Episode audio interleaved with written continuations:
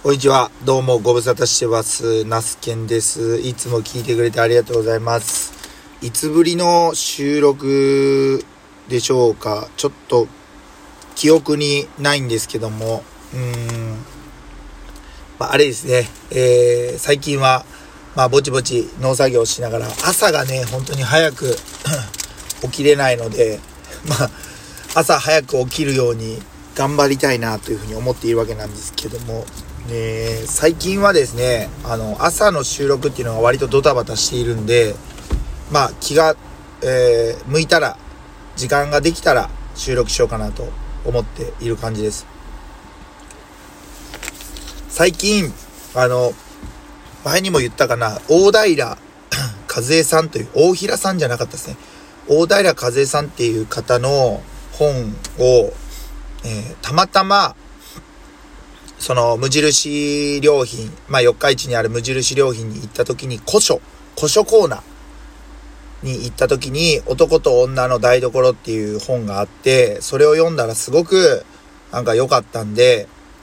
えっ、と、まあ、その大平さんの著書、東京の台所だったかな、と、あと、最近でいくと名前ど忘れしちゃったんですけども、まあ、あの、著書をね、読み漁っています。で、その中で、まあ、ちょっとね、そのまだ一回、し一回も、まあ、一回というかその投資でまだ読み切れてないんですけど、まあ、すごくなんかこう、あって思った、あのことがあって、えーまあそのいわゆる世間一般でいう時短料理とか、えー常備野菜とかって言われてる野菜、まあ、僕自身もその食育活動とかをしてた、あ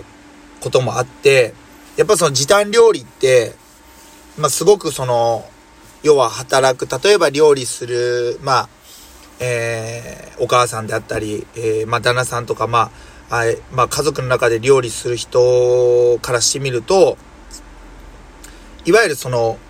常備野菜とか時短料理、レシピって求められているものだというふうに思っていたんですよ。むしろみんなそれを知りたいんじゃないかみたいなね、いうふうに思っていたんですけど、その、大平さんご自身の経験談からおっしゃっていたのが、なんか結局、その時短レシピとかも、その時短レシピ、例えば、えー、1時間、煮込み料理で1時間かかるところを、例えば圧力鍋を使えば、ほんと10分とか15分とかでできちゃうとか、まあ通常これぐらいかかる時間を、例えば半分以下にできるとかね、そういう意味で時短料理っていうのはこう、時間を手短にできるっていうところが、まあ一番のメリットやと思うんですけど、じゃあ、その、例えば1時間かかる調理を15分でやって、要は45分時間としては浮くわけじゃないですか。で、その浮いた45分で私は何をしていたんだろうかみたいなことをね、あの、著書の中でお話ししていることがありました。俺確かになと思うんですけど、時間、皆さん、空き時間とか作った時、何してますかっていうところなんですよ。で、多分おそらく、ほとんどの、てかまあほとんどではないけども、この、僕の、まあ音声配信を聞いてくださっている方、おそらくですけど、スマホ触ってると思うんですよ。うん。で、もちろん別にそれが、こう、おなんて言うんですかね、皆さんがやりたかったこと、まあ、例えば日常の SNS、日常 SNS で発信するとか、まあ、そういったことにつながると思うんですけど、果たして本当にそれが、時間を短縮して、空き時間を作って、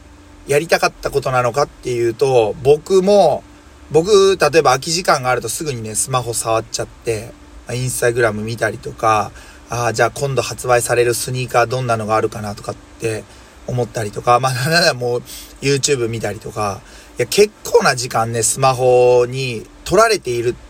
わけですよ。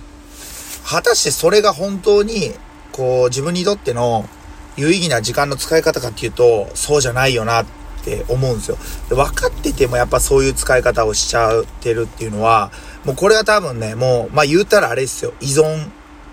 の何者でもないわけですよね。むしろスマホ触るために、スマホ触るために、時短料理してるみたいな。もうそんな時間があったら、やっぱまあ、例えば本を読むとかでもそうだし、うん。あのー、圧倒的にやっぱり、うん、あの、インプットの時間というか、黙っていてもいろんな情報ってやっぱ入ってくると思うんで、やっぱりこう、今日一日何があったかとか、まあ、自分はどういうことを、まあ、やっていきたいのかっていうのを、もっとなんかこう、自分に問いかける時間っていうのが圧倒的に不足してるなっていうふうに思いましたね。うん。なので、あの、これからはというか、まあ、やっぱりもっと減らしていく必要があるなっていうのを思いましたね。で、あの、最近だからやっていることは、もう何でもいいんで、とにかくノートに書く。文章でもいい、イラストでもいい。うーん、なんかもう、その時の気持ちみたいなのを書く。だからそう思うと、やっぱりその、手で書く日記っていうのは、スマホ触る日記はダメなんですよ、やっぱり。手で書く日記っていうのは本当になんか大事だなっていうふうに思いましたね。はい。まあ、長く続けれる自信は正直ないんですけど、まあ、ちょっとずつでもいいから、とにかくその自分の気持ちっていうのを文字にしてね、あの自分の手で書いて残していきたいなっていうふうに思っています。まあだからそういう意味では、その、大平さんの本に書かれていた、あえてその圧力鍋とか使わずに1時間ひたすら、えー煮込み料理をするっていうのは、なんかいい、いい。その1時間を使って何をするでもないんですよ。ただただ、その、あの、ガスのコンロから出ている火を眺めるとか。そういう感じでも全然 OK な使い方だと思思いますね。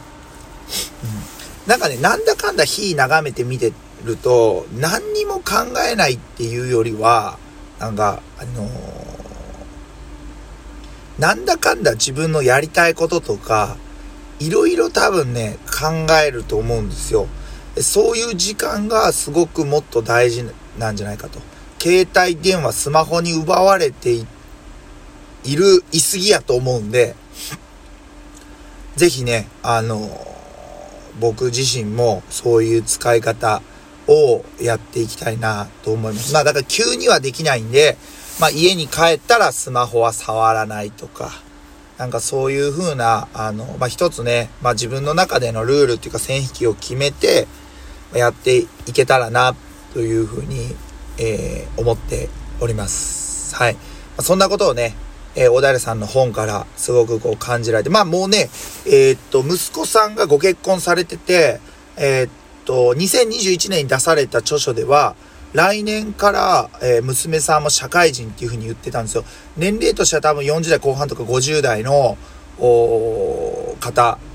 やと思うんで、えー、まあ、めちゃくちゃ離れている人でも、ね、年代が離れている人でもないし、かといって、えー、まあ若いっていうわけでもないんですけども、僕のかなり先を、かなりっていうか、まあ、ちょっと先でもないし、かなり先でもないし、そこそこ先の人生を歩んでいる、う方っていう感じでね、僕はまあ人生の大先輩とまでは言わないですけども、先輩としての、あの、僕は勝手な位置づけでね、あの、話をしています。うん。まあ、あのまあ、生きていれば、まあ、ね、あの、長いようで短いまあ、人生やと思うんですけど、生きていればやっぱりいろいろな、あの、ことはあると思います。まあ、今まで正しかったことが本当にね、あの、明日全然間違っているっていうこともなるんで、あの、本当に、えー、変え、変化を、まあ、変化することを変えないっていうのはね、あの、すごく、うん、大事だな、というふうに、えー、思ってます。はい。まあ、こんな感じでね、久しぶりの音声配信になりましたけども、まあ皆さんお元気でお過ごしでしょうか？あの、ぜひね、えー、皆さんにとっても有意義なあの時間になったらいいなというふうに思っております。まあ、ぜひ、えー、そんな中でも、まあこうやって僕の音声配信を聞いてくださってる方には、本当感謝しか、あの、ないんで、えー、これからもね、どうぞ長い、えー、お付き合いのほどよろしくお願いします。まあ、直接のね、お会いできなくても、まあ、メッセージのやり取りとかがなくても、まあ、時代というか、あのー、時間を経て、ひょっとしたら何十年後とかに、あの時音声配信聞いてたんですよ、みたいな、あそういうやり取りから、また出会いもあるかもしれないし、まあ、そう、うと、音声配信を聞いてるだけで、ひょっとしたら終わっていく付き合いなのかもしれないんですけども、ね、またそれはそれでいいのかなと思ったりもしてますな。まあ、いつも最後ね、なんかわけわからない話で終わっていくんですけども、まあ今日はこの辺りで終わりたいと思います。今日が6、えー、5月の16日ですね。えー、昨日は妻の34歳のね、お誕生日で、まあ、お祝いをしたんですけども、もうホールのケーキを買わずに、えー、おのおの好きなケーキを選ぶというね、えー、やっぱりそれも今までやったらホールのケーキを家族誰かの誕生日やったら買ってお祝いしてたのが、もうみんなおのおの好きなやつでいいよね、みたいな感じになってきている。すでにもうね、そういった変化が訪れている、えー、ナスケンでございます。はい。まあこんなこと、ところで終わりたいと思います。今日はね、もう家に帰ります。えー、てことで皆さんお疲れ様でした。また次回配信いつになるかわかりませんけども、えー、聞いていただけると嬉しいです。はい、以上です。ほなまた。